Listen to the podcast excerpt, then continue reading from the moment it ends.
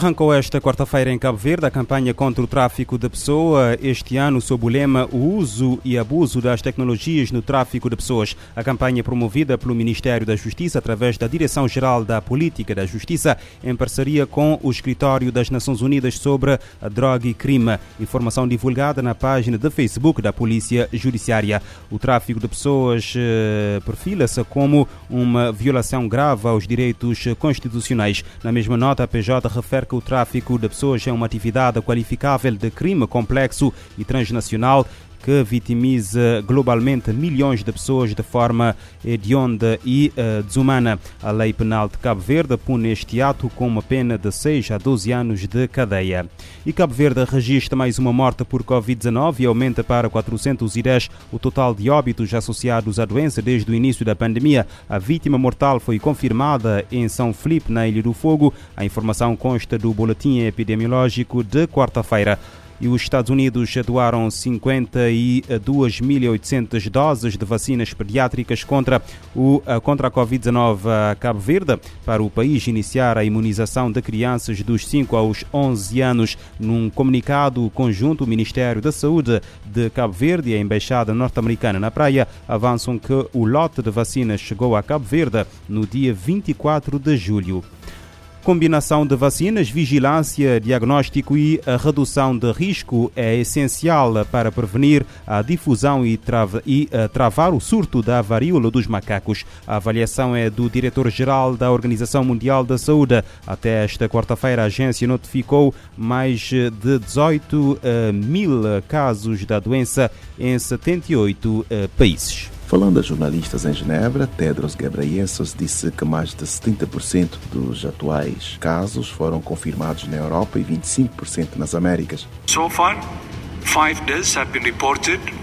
And about 10% of cases are admitted to hospital. Cinco pessoas morreram e cerca de 10% dos infectados foram hospitalizados numa medida para controlar a dor causada pela doença. O chefe da agência destacou que 98% das notificações até agora são em homens que fazem sexo com homens. Tedros declarou que além da transmissão por via sexual, a varíola dos macacos pode se espalhar por meio de contacto próximo entre pessoas no lar, como em abraços e beijos, ou toalhas e ainda roupas de cama contaminadas. A agência aconselha que o alvo da vacinação sejam pessoas expostas a um infectado pela varíola dos macacos e indivíduos com alto risco de exposição. A OMS não aconselha uma imunização em massa. A única vacina aprovada é a MVABN, agora disponível no Canadá, na União Europeia e nos Estados Unidos. A disponibilidade do produto é de cerca de 16 milhões de doses. Existem ainda os imunizantes LC16 e a CAM 2000 que são considerados para uso. O desafio é a falta de dados sobre eficácia ou quantas doses podem ser necessárias. O diretor-geral da OMS disse que a desinformação se difunde rapidamente online e fez um paralelo com a Covid-19. Por isso, convidou plataformas de redes sociais, empresas de tecnologia e organizações noticiosas a atuar com a agência para prevenir e combater informações danosas. Tedros Ghebreyesus pediu ainda que seja garantido o acesso equitativo às vacinas para todos afetados pela varíola em todos os países e regiões. Da ONU News em Nova York, Eleutério Guevara. A agência da ONU uh, revela que a maioria dos 18 eh, mil casos foi notificada na Europa. 650 mil pessoas morreram por complicações devido ao HIV-Sida em 2021. No mesmo ano foram notificadas cerca de 1 milhão e 500 mil novas infecções no mundo. As múltiplas crises tiveram impacto arrasador sobre as pessoas que vivem ou são uh, afetadas pelo uh, vírus. A conclusão consta de um relatório divulgado pelo Programa conjunto das Nações Unidas. Em 2021, ocorreram cerca de 1 milhão e 500 mil novas infecções de HIV no mundo. O Programa Conjunto das Nações Unidas sobre HIV revela que o número está 1 milhão acima do total projetado para o período nas metas globais. O relatório intitulado Em Perigo revela que uma pessoa morreu a cada minuto, totalizando 650 mil mortes por complicações causadas pelo vírus no ano passado. Esta realidade ocorreu apesar de haver tratamento eficaz para o HIV e ferramentas para prevenir, detectar e tratar infecções oportunistas. As disparidades acentuaram-se dentro e entre países nos dois anos da pandemia.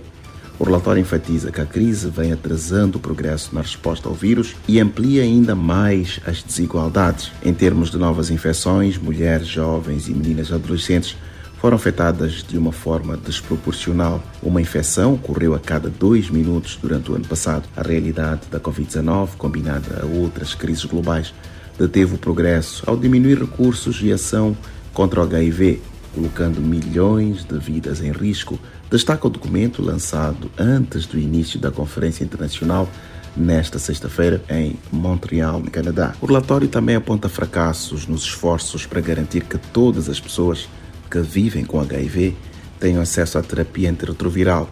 O número de tratados cresceu de forma mais lenta em 2021 do que em mais de uma década. Estima-se que 75% do total de infectados tenham acesso ao tratamento antirretroviral. Outros 10 milhões não recebem o tipo de terapia. Da ONU News em Nova York, Eleutério Guevara. Pelo menos 650 mil pessoas morreram no ano passado por complicações devido ao HIV-Sida, isto apesar de tratamento eficaz para a doença e ferramentas para prevenir, detectar e tratar infecções oportunistas. As cadeias da região centro de Moçambique registram uma sobrelotação superior a 300%, sem que seja visível uma alteração na tendência de abrandamento na ocupação excessiva. Informação avançada eh, quarta-feira à imprensa por Jacinta Ntambalica, diretor do estabelecimento penitenciário de Sofala, província do eh, centro do país. Para o descongestionamento das cadeias, a responsável defende a construção de mais prisões e a aplicação de medidas alternativas à reclusão nomeadamente o trabalho comunitário. Para ilustrar a gravidade da situação, aquela responsável deu o exemplo da cadeia da cidade da Beira, capital da província de Sofala, que alberga 800 reclusos para apenas 50 camas.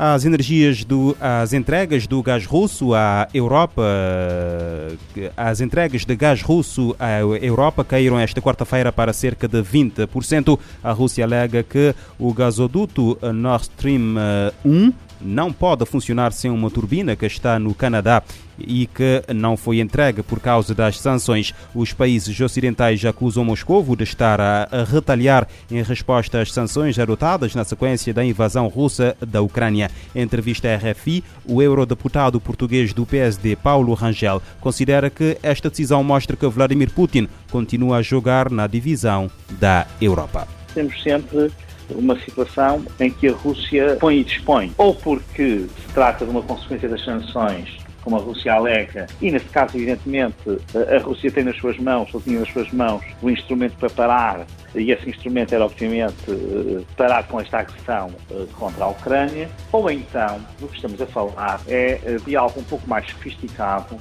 e maquiavélico até, para usar uma expressão clássica da ciência política, que é eh, invocar as razões técnicas ou aproveitar-se das razões técnicas para fazer algo que realmente quer fazer, que é mostrar o seu poder, criar danos na esfera ocidental, eh, limitando, condicionando e cortando o acesso a essa fonte de energia da qual a Europa tanto depende, que é o gás. E a Ucrânia prepara-se para aumentar as exportações de eletricidade para a União Europeia para ajudar a Europa a resistir à pressão energética de Moscou, garantia dada esta quarta-feira pelo presidente ucraniano Vladimir Zelensky.